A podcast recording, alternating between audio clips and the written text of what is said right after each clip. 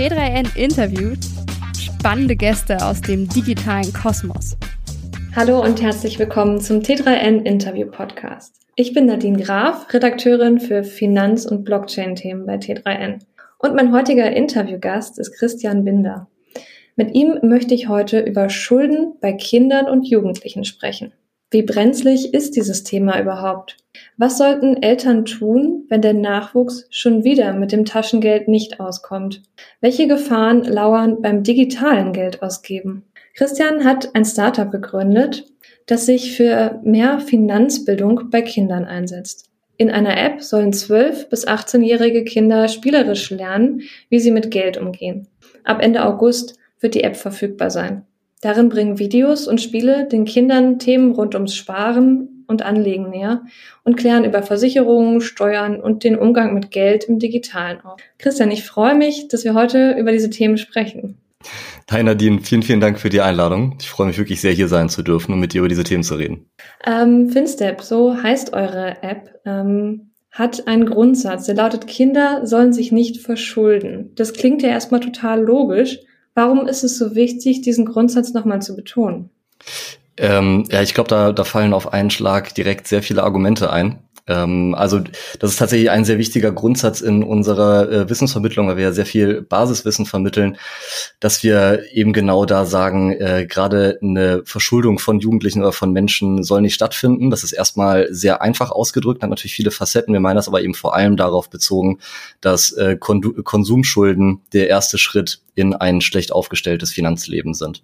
Und wir sehen uns eben gerade in unserer Arbeit mit Jugendlichen dort für Finanzbildung zu sorgen, als Wegbereiter für ihr zukünftiges Leben, weil das Wissen, was sie sich jetzt aneignen, die Handlungen, die sie jetzt vollziehen, sind halt nun mal der Baustein, auf den sie ihr gesamtes Leben bis zur Rente oder darüber hinaus ähm, mitnehmen werden. Und eine Verschuldung ist immer gefährlich für die privaten Finanzen und gerade eine zu frühe Verschuldung, ohne darüber aufgeklärt zu sein und dann vor allem auch noch im Konsumkontext ist deswegen für uns ganz klar ähm, marodes Fundament, um zukünftiges finanzielles Leben drauf aufzustellen.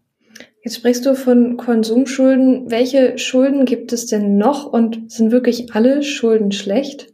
Genau, also das muss man natürlich auch ganz klar im, im Finanzkontext einordnen, dass eine Verschuldung nicht immer negativ ist. Natürlich macht es mal Sinn, einen Kredit aufzunehmen für Investitionen, äh, wo man sich darüber im Klaren ist oder erwarten kann, dass die Rendite der Investition ähm, über ähm, der Kreditverzinsung äh, liegt. Also selbstverständlich, und das ist auch gängiges Finanzwissen für, für Fortgeschrittenere und das ist auch richtig und das würde ich auch nie in Frage stellen.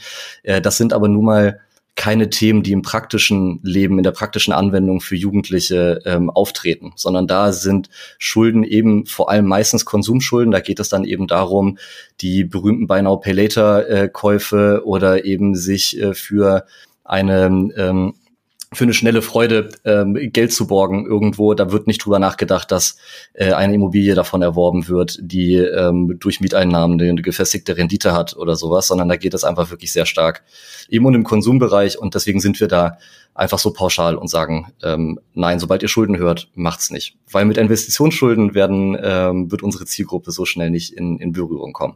Hm. Wie groß ist denn dieses Problem eigentlich? Also wie viel Jugendliche in Deutschland sind verschuldet überhaupt? Mm, also dazu gibt es sehr viele Erhebungen, die ähm, teilweise schwierig sind in der in der Auswertung, aber es ist ein massives äh, Problem und vor allem ein Problem, das in der Bedrohlichkeit wächst. Also wir haben zum einen mal das Thema, dass jetzt zum Beispiel ähm, in einer Studie, die, die wir vorliegen haben, äh, jeder fünfte Mensch in einem Alter von 14 bis 29 Jahren, also nicht nur auf Jugendliche bezogen, sondern in der Altersspanne äh, tatsächlich verschuldet ist.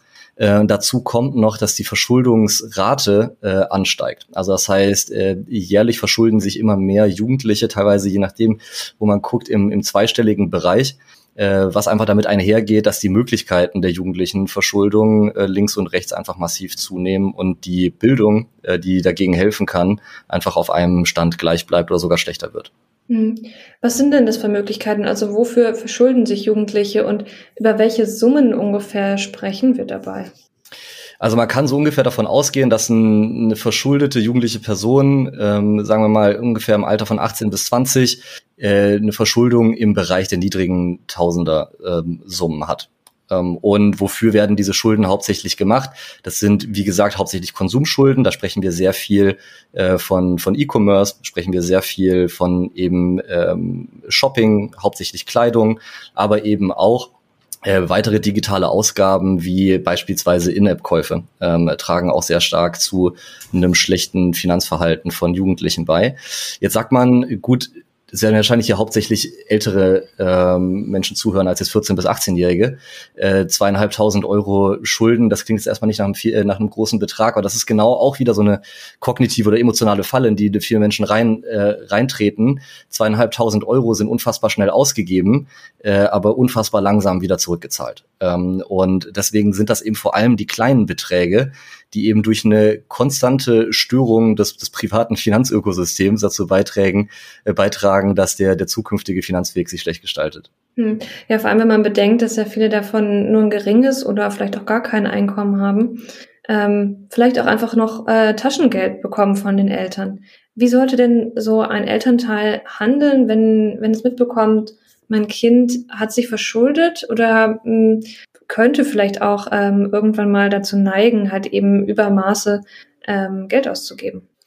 Also ich glaube, man muss ganz ehrlich sein, dass jeder Mensch dazu neigt, Übermaße Geld auszugeben, äh, weil es einfach, und das muss man dazu sagen, einfach Spaß macht. Ähm, und das sage ich einfach, das sage ich einfach deswegen, um es auch zu entstigmatisieren. Also ein Mensch, der mehr Geld ausgibt, als ihm zur Verfügung ste steht, ist jetzt erstmal kein äh, missratener Sohn, missratene Tochter oder was auch immer, sondern es ist auch sehr viel in unserem Umfeld darauf ausgelegt, dass es cool ist, ähm, einfach das Geld auszugeben, das ich nicht habe. Weil, hey, ich will die tollen Sneaker haben und bin hier im Online-Shop und ich bin im Checkout und ähm, sehe den Preis und denke mir, oh, ich, ja, ich habe das Geld aber gar nicht dafür.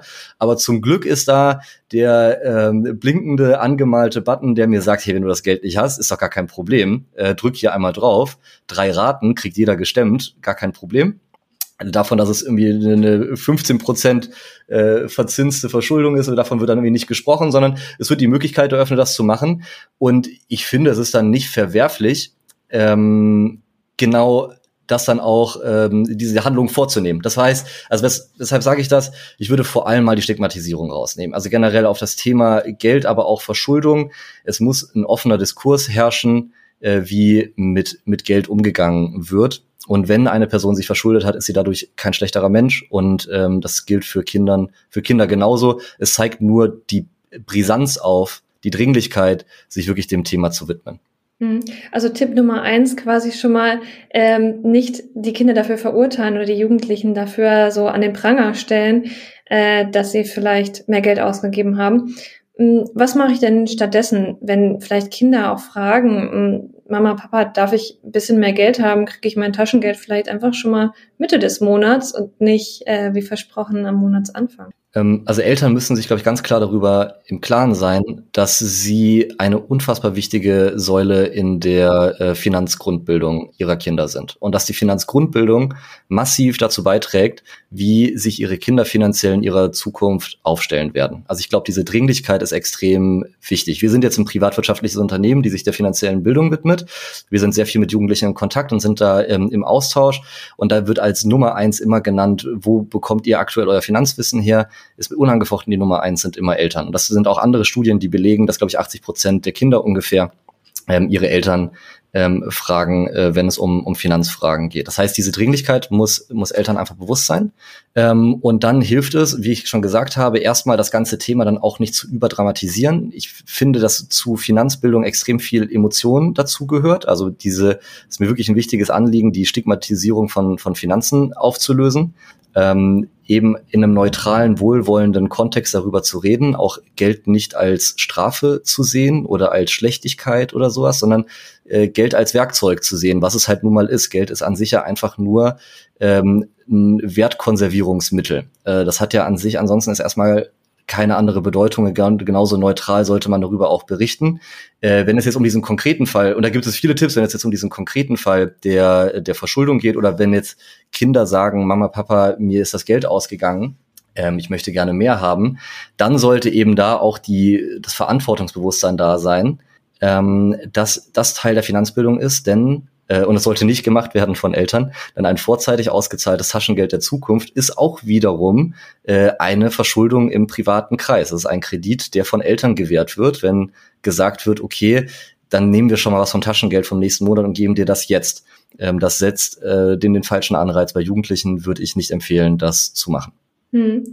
Was soll ich denn stattdessen machen, wenn ich jetzt merke, hey, mein, meine Tochter oder mein Sohn ist vielleicht schon ja 16, 17 Jahre alt und hat aber jetzt trotzdem irgendwie ein paar hundert Euro oder vielleicht sogar tausend Euro äh, ausgegeben, die er oder sie gar nicht hatte, weil einfach das Festival, die Sneaker, weiß ich nicht, ähm, irgendwelche In-App-Käufe dazu geführt haben. Was mache ich denn als Elternteil? Also ähm, nun ist es ja so, dass unter 18-Jährige sich de facto erstmal nicht verschulden dürfen, ähm, vom, vom Grundsatz her. Das heißt, es dürfte dort nicht zu einer großen Schuldlast in der Theorie gekommen sein, auch wenn man praktisch sagen muss, dass Gläubiger ähm, mit Vollendung des 18. Lebensjahres tatsächlich Möglichkeiten haben, ähm, das Geld zurückzufordern. Also, aber das äh, würde jetzt äh, juristisch zu sehr ins Detail gehen. Aber jetzt gehen wir mal davon aus, ein Kind hat ein schlechtes Ausgabeverhalten entwickelt, hat mehr über Mittel und Wege, die es ja immer gibt, sei es über Freundinnen oder Freunde, äh, Geld ausgegeben, das es nicht hat. Äh, finde ich auch hier wieder, der erste Grundsatz ist finanzielle Bildung. Wir sind hier an einem Punkt, wo die Grundlage für die Zukunft geschaffen wird. Das heißt, ähm, es werden überschaubare Beträge sein. Ich würde mir nicht zu viele Gedanken über den Betrag selber machen, sondern würde das als Anlass nutzen, wirklich jetzt hier die äh, Mechanismen in Platz zu setzen, die für einen zukünftig guten Umgang ähm, mit Geld sorgen. Und da wird es schwierig sein, aber auch wichtig, in dem Kontext auch wieder nicht in die Falle zu geraten, da somit Geld zu stigmatisieren, einen Streit vom Zaun zu brechen, schlechte Gefühle zu erzeugen, sondern wirklich diesen Anlass dann nehmen, ähm, zu sagen, okay, jetzt setzen wir die Mechanismen in Gang, die dich zukünftig besser machen werden. Und das ist eben vor allem, und das ist, glaube ich, gerade bei Menschen, die zu Verschuldung neigen, ist es äh, vor allem ein Thema, das uns immer wichtig ist, ist dieses Delayed Gratification ähm, äh, Motiv oder äh, wie heißt das auf, auf Deutsch? Wahrscheinlich ein bisschen uncooler, äh, Be Belohnungsverzögerung dass man einfach sagt, ähm, man muss heute auf etwas verzichten, um zukünftig einen Benefit davon zu haben. Und das sehen wir eben sehr viel, gerade bei Jugendlichen, äh, die sich verschulden, wo das eben nicht stark ausgeprägt ist, wo gesagt wird, ich möchte aber jetzt unbedingt etwas haben und ich möchte es jetzt konsumieren und, und ich will nicht drauf warten. Und selbst wenn ich es jetzt nicht haben kann, weil ich es mir nicht leisten kann, äh, dann finde ich Mittel und Wege, es mir äh, trotzdem zu holen. Also das ist genau das Gegenteil. Das heißt, es sollte genau daran gearbeitet werden, dass Mechanismen geschaffen werden, um auf eine jetzige Bedürfnisbefriedigung zu verzichten, um in der Zukunft aber auch einen weiteren, einen größeren Positiveffekt äh, zu haben. Und da gibt es sehr viele schöne Mittel und Wege, um das herbeizuführen. Hm. Das ist ja genau der Sinn vom Sparen quasi. Ähm, Spardosen kennen wir ja auch schon schon ähm, als kleinere Kinder. Aber wann, ab wann, welchem Alter lohnt es sich, so richtig mit den eigenen Kindern über Geld zu sprechen? Weil man hat ja auch immer so im Hinterkopf, über Geld spricht man nicht. Das ist ja ein Tabu, was Eltern wahrscheinlich brechen sollen. Oder was würdest du dazu sagen?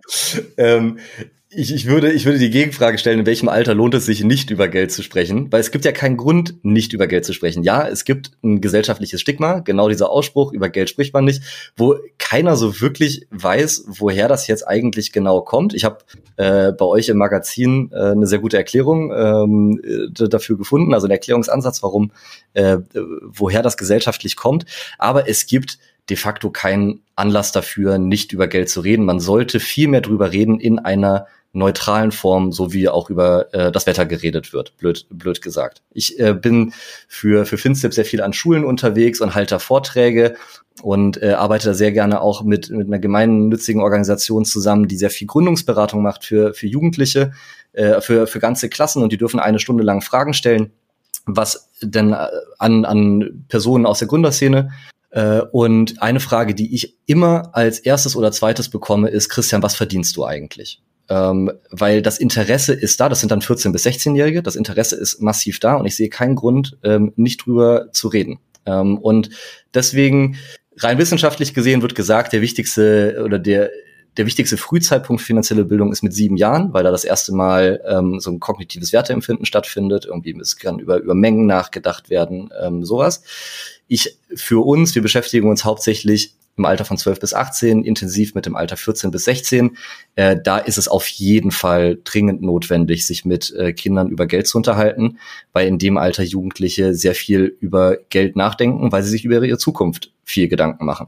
Und auch da zum Beispiel ein, ein Beispiel, wenn wir mit äh, Jugendlichen sprechen, aus welcher Motivation sie sich über Finanz, sich Finanzbildung aneignen wollen. Und by the way, ähm, 93 Prozent der Jugendlichen wollen sich mehr Finanzbildung aneignen, das ist ein riesiges Thema, äh, dann ist einer der Hauptgründe, äh, dass sie Sorge haben, dass sie äh, sich ihre Mietwohnung nicht richtig leisten können, ähm, weil sie kein Verständnis, kein Gefühl dafür haben, wie viel ähm, Miete jetzt gerechtfertigt ist oder wie man das überhaupt macht und äh, was eventuell eine Nebenkostenabrechnung ist oder sowas. Und da sehe ich für Eltern ja überhaupt gar keine Hürde, einfach ganz früh drüber zu sprechen, hey, ähm, wir sind hier in einem Mietverhältnis, wir zahlen übrigens so und so viel. Ähm, das, das machen wir übrigens als Eltern oder als Elternteil, äh, weil wir das gerechtfertigt finden, weil wir das und das mögen, weil wir die Anbindung mögen, weil das ein guter Quadratmeterpreis ist, weil das so und so ist. Äh, wenn die Betriebskostenabrechnung kommt, dann kann man sich auch mal ähm, zusammen hinsetzen und die einfach durchgehen äh, und einfach mal, weil das, das Interesse ist, ist da. Äh, das ist ja das Coole. Dass er, da wird das ja plötzlich sehr spielerisch, sehr wirtschaftlich. Man hat plötzlich so das Unternehmerinnen- und Unternehmergefühl, sein Leben selber im Griff zu haben. Und äh, wenn Jugendliche auf eines Bock haben, dann ist es Selbstentfaltung und Sachen verstehen und, und angreifen. Also sobald man da in diese Proaktivität reinkommt, dann äh, in meiner Erfahrung sieht man dann das Leuchten in den Augen, dass man sich wirklich damit auseinandersetzt. Weil jeder Mensch will im Driver Seat sitzen und wenn man Sachen versteht, dann kann man agieren und nicht nur reagieren. Mhm. Also du sprichst jetzt ja so ganz alltägliche ähm, Geldfragen sozusagen an. Aber was sind denn sonst noch Themen, ähm, die wichtig sind mit Kindern zu besprechen, wenn es um Finanzen geht?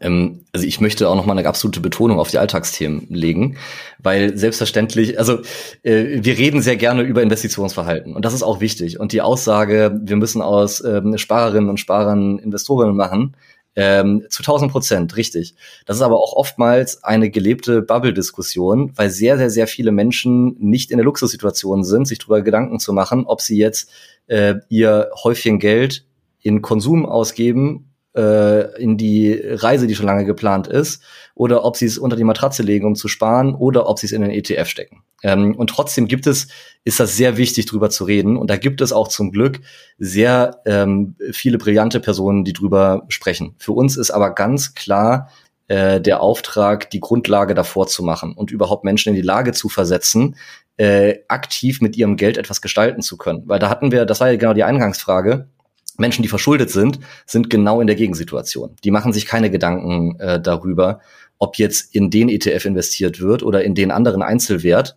Auch wenn sie es machen sollten, sie sollten es so früh wie möglich machen. Also sie sind nicht in der Situation. Das heißt, wir denken wirklich sehr stark über, ähm, über finanzielle Grundbildung nach. Und da der wirklich quasi dämliche Grundsatz, mehr Geld einnehmen als ausgeben. Ähm, das heißt, worüber klären wir auf? Wie nimmt man Geld ein? Also was sind verschiedene Ausbildungswege, was sind verschiedene Studienwege, wie bewirbt man sich richtig, äh, was gibt es für Jobmöglichkeiten, was sind Unterschiede zwischen einer Selbstständigkeit und einem Angestelltenverhältnis, also was kann man alles machen, um die Einkommensseite zu erhöhen, ähm, so dass es einem selber gefällt. Und auf der anderen Seite, wie kann man die Ausgabenseite äh, verringern, ähm, in einem Rahmen, der einem gefällt. Man muss ja auch sagen, dass das immer sehr individuell ist. Aber da reden wir natürlich darüber, was sind Spartipps? Was ist Budgetieren? Was ist dieses Thema? Nicht, weil ich jetzt einen Impulskauf tätigen möchte, das auch wirklich zu machen, sondern mich bewusst einmal ähm, einmal eine Nacht drüber zu schlafen, weil es am nächsten Tag plötzlich kein Impulskauf ist, sondern eine rationale Kaufentscheidung. Ähm, und dann ist das auch wieder ein positives Konsumverhalten. Äh, also da gibt es dann sehr viele Themen, um die Ausgabenseite zu verringern oder zumindest bewusst zu gestalten, weil unser erklärter Kampf gilt eigentlich der irrationalen äh, Kaufentscheidung auf der ähm, auf der Ausgabenseite. Das ist eine Sache, über die freut man sich immer in jeder Marketingabteilung, wenn irrationale Kaufentscheidungen getroffen werden, äh, ist aber wirklich der Grundstein für ein schlechtes Finanzverhalten, weil das ja bedeutet, dass ich meine Mündigkeit aus der Hand gebe, weil ich sage, ich lasse mich zu einer Handlung bewegen, über die ich gar nicht ähm, Herr oder Frau der Lage bin, sondern äh, lass mich dahin reißen. Und das hat nichts mit einem mündigen Umgang mit den eigenen Finanzen zu tun. Ein Beispiel, das dann alle kennen, ist, ähm, sind die Süßigkeiten der Supermarktkasse. Und das finde ich immer ist ein gutes Beispiel für die, die Arbeit, die wir tun in, auf der Informationsebene, weil jeder weiß, dass die Süßigkeiten an der Kasse dafür da sind, um nochmal beim Warten auf die, äh, aufs, aufs Abkassieren, wo sich denkt, okay, jetzt nehme ich mir nochmal einen Schokoriegel mit.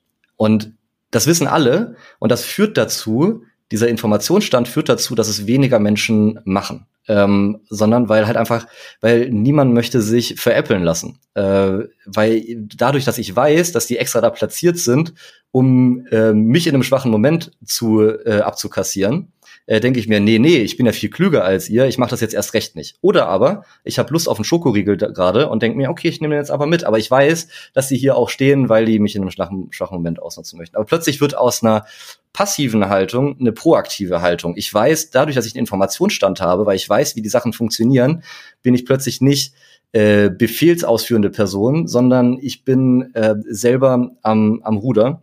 Und genau das möchten wir eben mit Wissen, mit äh, Informationen herbeiführen. Und die Umwelt hat sich halt nun mal geändert seit wann, wann wurden die Süßigkeiten an der Kasse eingeführt? Das ist ein paar Jahre her. Das ist das Beispiel, das alle kennen. Aber seitdem ist ja die, die Werbebranche nicht stehen geblieben. Und das ist eine tolle Branche. Ich habe eine Zeit lang mal da drin gearbeitet. Aber da arbeiten ja wirklich Billionen von sehr klugen Menschen, die genau daran arbeiten, die Süßigkeiten an der Supermarktkasse an so vielen Orten wie möglich äh, zu etablieren. Und das findet halt momentan stark im digitalen Bereich statt. Deswegen äh, wird bei Buy Now Pay Later Produkten nicht von Zinsen gesprochen, sondern von Servicegebühren. Oder äh, deswegen äh, sind die Microtransactions in Apps in netten Spielen verpackt, die an eine Spielothek erinnern und halt irgendwie dann nochmal einen Dopaminausstoß haben, wenn jetzt in der Lootbox genau das drin ist, was ich haben will, weil ich dabei völlig vergesse, dass ich gerade zwei Euro ausgegeben habe. Ähm, und da bin ich, da sind wir eben der Meinung, Wissen ist, ist der, äh, ist der Faktor dagegen. Nicht Verzicht man kann ja alles machen, aber man muss es mündig gestalten. Äh, und mündig bin ich, sobald ich äh, weiß, was ich tue. Hm. Jetzt sagst du ja, diese Süßigkeiten an der Supermarktkasse, das wissen wir alle, dass wir da irgendwie ein bisschen übers Ohr gehauen ähm, werden sollen. Ähm, aber wo sind denn gerade online und der Alltag von vielen Jugendlichen spielt sich ja eben auch zu großen Teilen online im Internet ab. Ähm, wo sind da versteckte Fallen, die besonders Jugendliche betreffen? An jeder Ecke. Ähm, also die, die, die Liste ist unfassbar lang. Ich versuche jetzt die, die offensichtlichsten ähm, rauszufinden. Ähm, weil nochmal, es ist ein, das Interesse, und das ist ja nicht schlimm, aber das Interesse ist einfach da, an jeder Ecke genau das herbeizuführen.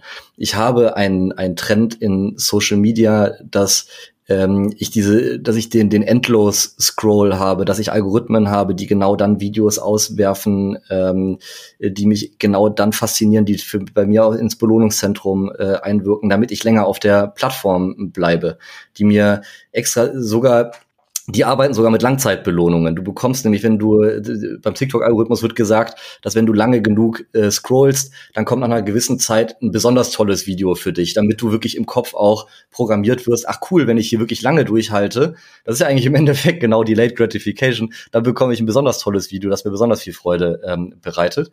Ähm, aber abgesehen davon, was sind die, was sind die gängigsten äh, Gefahren? Natürlich ist es im, im Lifestyle-Bereich ein überstürztes Konsumverhalten, dadurch, dass Produkte gehypt werden. Das ist aber sehr schwierig, das Kindern und Jugendlichen beizubringen. Das ist eine Sache, die wir versuchen, Werte empfinden, zu verstehen, warum kaufe ich mir Sachen, ähm, warum muss ich jetzt die, das Luxus weiße T-Shirt haben für 250 Euro im Vergleich zum Basic weißen T-Shirt für 10 Euro oder meinetwegen einem nachhaltig hergestellten weißen T-Shirt für 15 Euro, ähm, dass man da jetzt eben nicht unbedingt die bessere Qualität kauft oder ein Anlageprodukt, sondern dass man da eben auf ein Geltungsbedürfnis einzahlt. Was ja auch fein wäre, wenn die äh, Menschen sich darüber bewusst sind, aha, ich gebe jetzt gerade das Geld aus, weil ich ein Geltungsbedürfnis habe. Ist komplett, ist komplett fein. Das ist eine Sache, die führt zu sehr viel unnötigen Ausgaben ähm, ist aber schwierig zu kontrollieren, weil selbstverständlich gehört das zum Leben von, von Jugendlichen ein Stück weit äh, dazu. Äh, das wird beim, beim Online-Shoppen definitiv auch incentiviert, dass man Verknappungselemente hat, dass man bei manchen Shops erst ähm, reinkommt in äh, wenn man vorher losgezogen hat und dann quasi regelrecht genötigt wird, wenn man schon so viel Glück hatte, Zugang zum Shop zu bekommen, dann musst du auch was kaufen, sonst lohnt sich das Los ja ähm, auch nicht. Ähm, Buy Now Pay Later ist ein, ist ein riesiges Thema. Alle Punkte, wo Kinder zu Hause anklopfen und sagen, hey, ich möchte das jetzt aber unbedingt haben, aber ich kann es mir nicht leisten, was machen wir da? Ähm, ist ein Thema. Und klar, äh, wenn man rumfragt, sind In-App-Käufe nach wie vor ein, ein sehr großes Thema. Da kann man eigentlich alle Jugendliche fragen, was da eine unnötige Ausgabe war in letzter Zeit. Und dann wird mit einem verschmitzten Lachen auf äh, den letzten In-App-Kauf äh, Kauf hingewiesen. Das sind aber wahrscheinlich im, im alltäglichen Umgang die, ähm, die größten Gefahrenquellen. Gibt es da irgendwas, wo ich als Elternteil besonders drauf achten sollte, wenn wir jetzt mal bei diesen In-App-Käufen bleiben? Ähm, sollten irgendwie Alarmglocken schrillen, wenn mein Kind ein besonderes Spiel spielt oder äh, gilt das generell für alle, alles, was Kinder online machen können? Ich kann jetzt kein spezielles Spiel nennen, bei dem das ein ganz deutliches Problem ist. Es hilft allgemein einfach Kommunikation und auch, ehrlich gesagt, einfach Kommunikation auf Augenhöhe und Verständnis.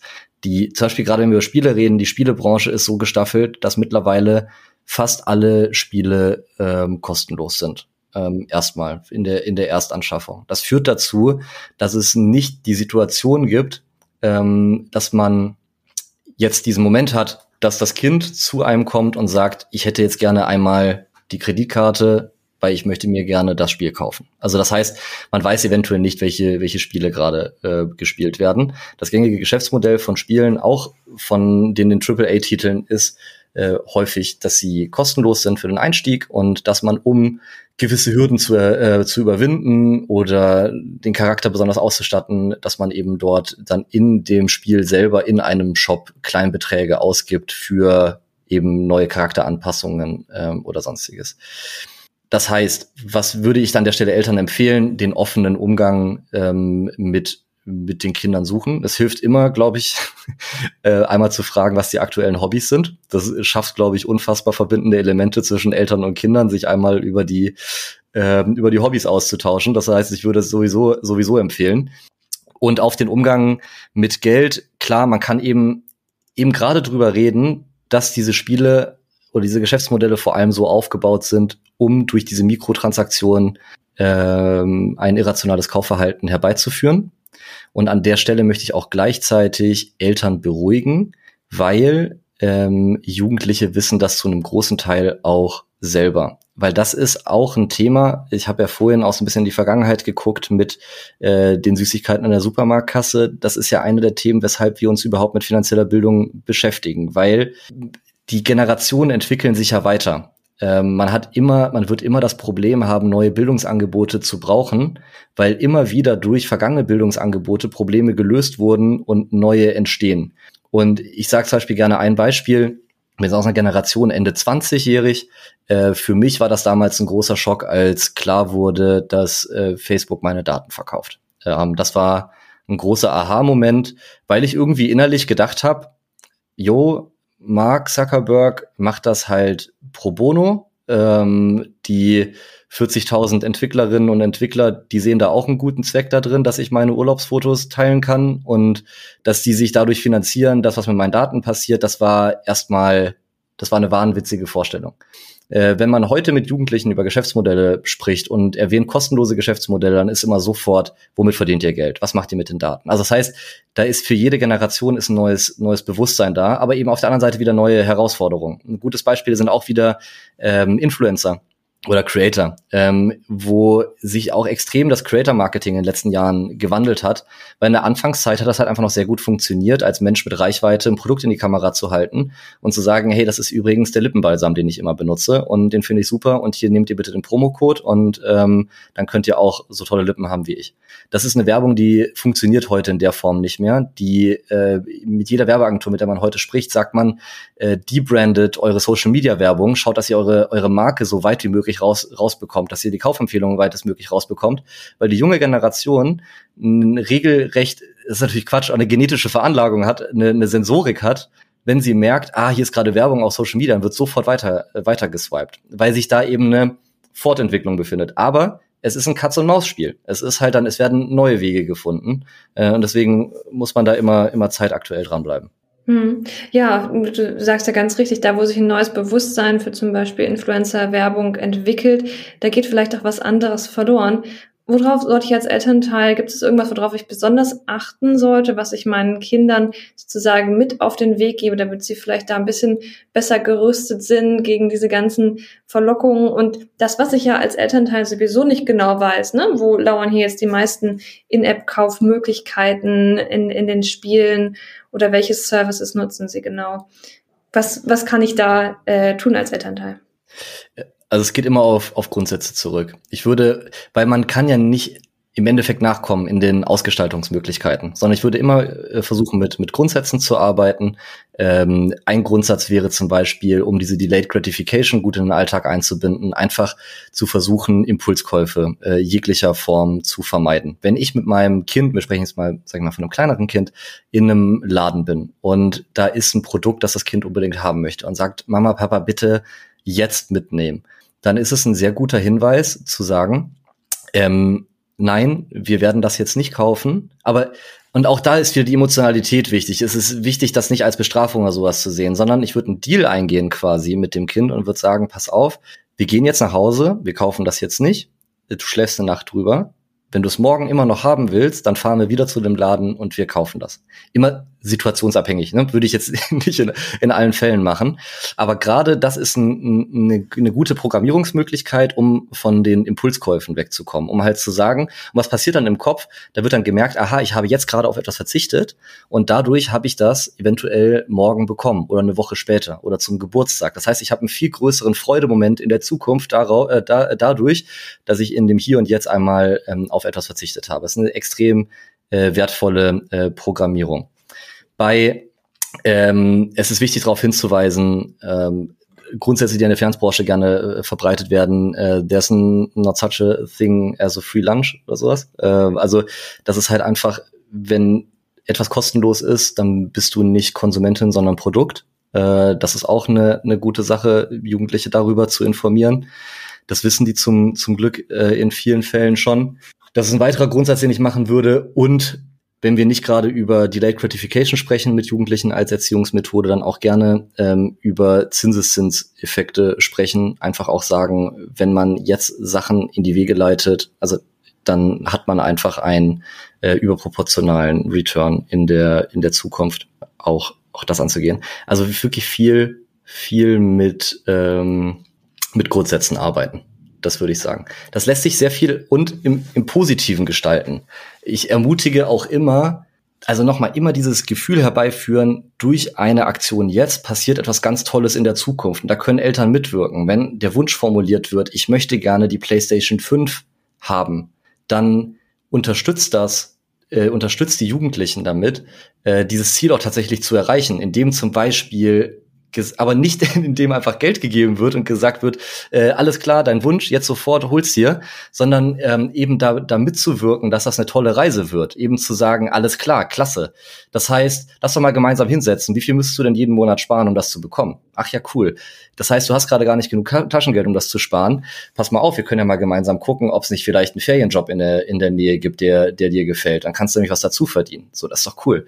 Wenn du das, ähm, wir können mal über dein Ausgabeverhalten gucken. Das ist zum Beispiel eine Sache, die wir in der App dann praktisch abbilden, wo man halt dann sagt, man schaut das Ausgabeverhalten an und wir gehen mal gemeinsam durch und du sagst mir mal, mit welchen äh, Transaktionen, mit welchen, äh, mit welchen Transaktionen du zufrieden bist, mit welchen unzufrieden. Und dann so, ach du, du magst das gar nicht so häufig zu Starbucks zu gehen, dann lass doch mal gemeinsam einen Deal machen.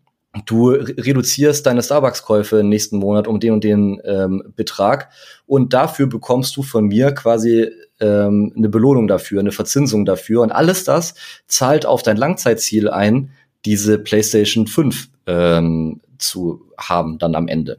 Äh, weil, und das ist auch noch mal eine Sache, was uns mit Jugendlichen auffällt, es gibt fast kein schöneres Geld als äh, selbst geschaffene Werte. Also wenn wir auch fragen und vergleichen, worüber freust du dich mehr? Ähm, das, was du dir selber erarbeitet hast ähm, oder das, was du einfach so bekommen hast, dann ist es meistens so das Thema da, wo ich selber auch dran gearbeitet habe, das, das zu bekommen. Ähm, und genau darüber wollte ich vorhin reden, als du gefragt hattest, mit wie, wie, wie löst man das auf, wenn das Kind sich schon verschuldet hat. Weil das ist natürlich schade. Die Zukunftsperspektive ist viel positiver, weil das Geld muss auf jeden Fall neutral und idealerweise positiv belegt werden. Dass halt einfach gesagt wird, hey, das ist Mittel zum Zweck. Und wenn du dich damit beschäftigst, dann erreichst du schöne Sachen in deinem Leben. Und wir reden davon jetzt nicht plakativer Reichtum oder sowas, sondern du hast irgendeinen Lebenstraum, ähm, sei der klein oder groß, du willst einmal in Urlaub fahren oder du willst auch einfach nur ein T-Shirt haben oder was auch immer, du erreichst das dadurch, dass du dich mit Geld und Finanzen beschäftigst. Und das ist super aufregend und super schön. Und dadurch verliert Geld und Finanzen eben diesen, diesen Schmuddelstatus, der so viele Menschen davon abhält, sich einfach mit grundlegender finanzieller Bildung zu beschäftigen. Hm. Wenn wir jetzt mal von älter, etwas älteren äh, Jugendlichen ausgehen und du sprichst jetzt sehr viel über so äh, Sparziele, gibt es denn auch was, wie man ähm, ja die Kinder trotzdem oder die Jugendlichen trotzdem schon so ein bisschen ans Geld anlegen oder Geld zurücklegen? Das kann ja auch sein, einfach sich so ein kleines Polster ähm, ansparen, wie man sie da heranführt. Das ist zum Beispiel ja, keine Ahnung, so plakative Ideen wie ich schenke meinem Kind zu Weihnachten eine Aktie oder sowas. Gibt es ja bestimmt auch solche sehr ambitionierten Versuche. Hm, findest du das eine gute Idee oder wie sollte man vielleicht eher vorgehen? Auf jeden Fall. Ähm, ich finde, das ist, also gerade das finde ich, find ich, eine gute, äh, finde eine gute Idee. Ich höre das auch häufiger im, im Gespräch mit Eltern ähm, oder mit Erwachsenen. Also auch, auch gerne ein, ein Paten- oder Patinnengeschenk, ein, ein Wertpapiersparplan für, für Kinder zu eröffnen. Äh, das ist per se eine, eine gute Sache und ein, ein gutes Geschenk, weil das zwei Sachen covert. Einmal oder mehrere. Einmal es macht eine schöne Connection zwischen, nehmen wir das einfach dieses Beispiel Patinnengeschenk. Ich schenke meiner Nichte einen ETF-Sparplan. Mhm. Und der wird dann mit dem 18. Lebensjahr überschrieben oder wie auch immer eben ähm, aus, ausstrukturiert. Dadurch scha schaffe ich mehrere positive Sachen. Einmal natürlich, ich habe ein langfristiges Gesprächsthema mit meiner Nichte. Ähm, das ist, glaube ich, schon mal, das ist schon mal gut. Wenn ich sie aktiv mit einbeziehe in die Entwicklungen, ähm, dann hat sie die unternehmerische Verantwortung so ein Stück weit äh, über, über Geldgeschäfte. Das heißt, man hat Berührungspunkte zum Thema Geld und Finanzen, was in einem frühen Alter extrem wichtig ist, wie wir festgestellt haben. Man sieht die Wertentwicklung, weil nochmal Delayed Gratification beizubringen, ist halbwegs einfach. Zinseszins beizubringen, ist extrem schwierig. Ähm, und das ist natürlich eine einmalige Gelegenheit, gerade äh, bei, bei Kindern und Jugendlichen aufzuzeigen, hey, wir schauen da jetzt halt einfach gerade 18 Jahre gemeinsam drauf. In dem Zeitraum sieht man auch mal, äh, wie schön exponentiell die Kurve hochgeht. Das ist halt irgendwie in ein, zwei Jahren schwierig zu replizieren. Das, das heißt, das ist eine gute Sache. Und wenn man das schon als Ansatz genutzt hat, für wirklich daran Investitionen zu üben, also kein Konsumverhalten zu fördern, sondern Investitionsverhalten zu fördern, ist das ja ein sehr schöner finanzieller Grundstock mit 18, um dann zu sagen, so, und jetzt kannst du damit ähm, etwas anfangen. Und dann ist die Wahrscheinlichkeit sehr groß, dass dieses Geld für Investitionstätigkeiten ausgegeben wird. Sei es später irgendwie die, ähm, der Eigenkapitalanteil an der Immobilie oder was auch immer, in welcher Höhe auch immer. Aber die Wahrscheinlichkeit ist sehr hoch, äh, dass dieser Betrag für Investitionstätigkeiten ausgegeben wird und nicht für Konsumtätigkeiten. Würde ich jetzt, würde ich jetzt behaupten. Das heißt, es ist eine sehr positive Incentivierung. Ähm, finde ich sehr gut. Abseits dessen finde ich es auch immer sehr interessant, dass man ja, man muss ja nicht immer auf ähm, traditionelle Finanzprodukte zurückgreifen, um diesen Effekt zu erzielen. Ich habe zum Beispiel auch mit vielen Eltern gesprochen, die so richtig coole analoge Alternativen ähm, zu digitalen Möglichkeiten schaffen. Ähm, zum Beispiel, dass äh, ich habe mit einer Mutter gesprochen, die äh, eine Art analoges Girokonto einführt bei sich zu Hause, wo halt gesagt wird, wenn es Taschengeld gibt oder Belohnungen für Loden, Noten oder sonstigen Leistungen, dann gibt es das Geld nicht im ähm, in Bargeldformat, sondern das wird in ein Haushalt, also in ein Haushaltsbuch, in ein Kontenbuch wird das gut geschrieben und die äh, Kinder können sich das entsprechend auch auszahlen lassen. Das ist halt, das Schöne daran ist, das ist jetzt nicht wahnsinnig, das ist jetzt nicht wahnsinnig komplex, aber das Schöne ist, es ist eine Sache, die kann man schon mit sehr jungen Jugendlichen auch schon machen, um sie auch an so ein Kontierungssystem ein bisschen ranzuführen, an so ein bisschen Transaktionsübersichtsthema. Es ist eine schöne Schnittstelle zwischen Eltern und Kindern, um über Ausgaben zu sprechen, weil sehr viele Eltern wissen nicht, wofür Kinder ihr Geld ausgeben, was bei Taschengeld auch teilweise ganz gut ist. Da muss ein bisschen Vertrauensfaktor sein, aber es ist auch immer irgendwie gut, dass den, den Dialog zu suchen auf Augenhöhe und halt eine Transparenz zu haben, eine einvernehmliche Transparenz über die Themen. Das ist eine gute Sache.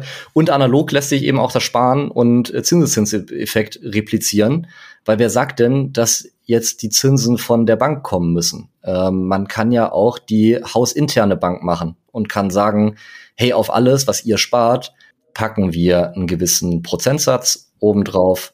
Ähm, wir ähm, packen auf jeden gesparten Euro 10 Cent fix obendrauf oder irgendwelche sol solche Geschichten lassen sich ja sehr gut machen, um eben wieder äh, gedanklich diese Mechanismen abspeichern zu lassen. Hey, wenn ich jetzt hier gerade etwas mache, dann habe ich in der Zukunft was davon. Und dadurch lässt sich sowohl Delayed Gratification als auch Zinseszinseffekt sehr gut analog und einfach und ohne Bankkonto oder sowas ähm, abbilden.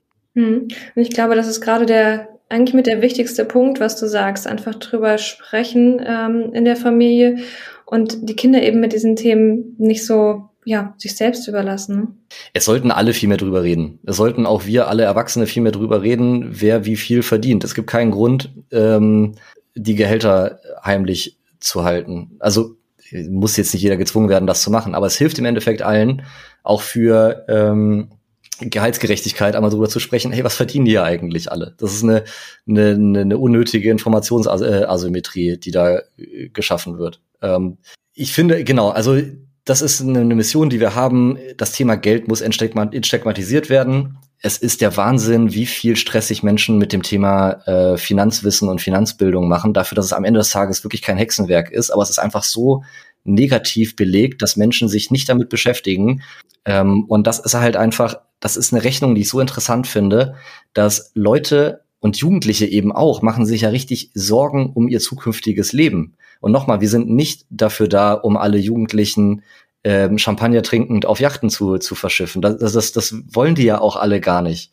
Sondern es geht darum, einfach genau das Leben zu führen, dass sie sich erträumen äh, oder zumindest in der Lage zu sein. Und sei es, äh, ich möchte gerne Krankenpfleger werden. Wie mache ich das? Egal, was ich vorhabe, mh, mm, oder ich möchte Musiker werden oder wie auch immer. Egal was ich vorhabe, es wird mir immer helfen, über Geld und Finanzen Bescheid zu wissen und es wird immer eine Gefahr sein, dass ich nicht dort ende, wo ich enden möchte, egal wo ich enden möchte, wenn ich einfach auf dem finanziellen Auge blind bin. Und warum behalten sich so viele Menschen finanziell blind? Weil sie der Meinung sind, es ist saukompliziert, sich mit Finanzen zu beschäftigen. Es ist äh, gesellschaftlich nicht gut, sich mit Finanzen zu beschäftigen. Es ist schmuddelig, sich damit zu beschäftigen. Oder es ist alles negativ konnotiert, um einfach ein bisschen reinzugucken. Und ich finde, die, die Brisanz oder die, die, die Stärke dieses Schmuddelgefühls merkt man vor allem daran, wenn man sich vor Augen hält, der Mensch wählt normalerweise das geringere Übel. Und Menschen ohne Finanzbildung haben richtig Angst vor ihrer Zukunft und selbst das Gefühl ist weniger schlimm für die, äh, als sich einfach mit dem Thema Finanzen und Geld einmal zu beschäftigen, um aus einer Passivität in eine Proaktivität zu kommen. Also da haben wir echt viel vor uns, dieses ganze Thema äh, einfach wieder gesellschaftstauglich zu machen. Ähm, weil es muss eine Anstrengung einer gesamten Gesellschaft sein, äh, finanziell mündig zu werden. Und das ist auch eine Sache, die wir der Folgegeneration auch verpflichtet sind mitzugeben, weil das ist der Grund, das ist einfach der Grundstein für den Erfolg einer zukünftigen Generation, weil die werden eine grundlegende Finanzbildung für alles brauchen, was die für sich, aber eben auch für uns als Gesamtgesellschaft in der Zukunft mal, machen werden. Hm. Also das könnte ja auch ein schönes Ziel sein, die Finanzthemen so sehr in unseren Alltag zu holen wie die Süßigkeiten an der Supermarktkasse. Danke, Christian, für das spannende Gespräch. Ich denke, da ähm, finden, können sich viele wiederfinden, vielleicht auch ein paar Antworten finden, wie sie eben besser über Geld sprechen können, wie sie ihren Kindern ähm, mehr mit auf den Weg geben können. Vielen Dank. Ich danke dir.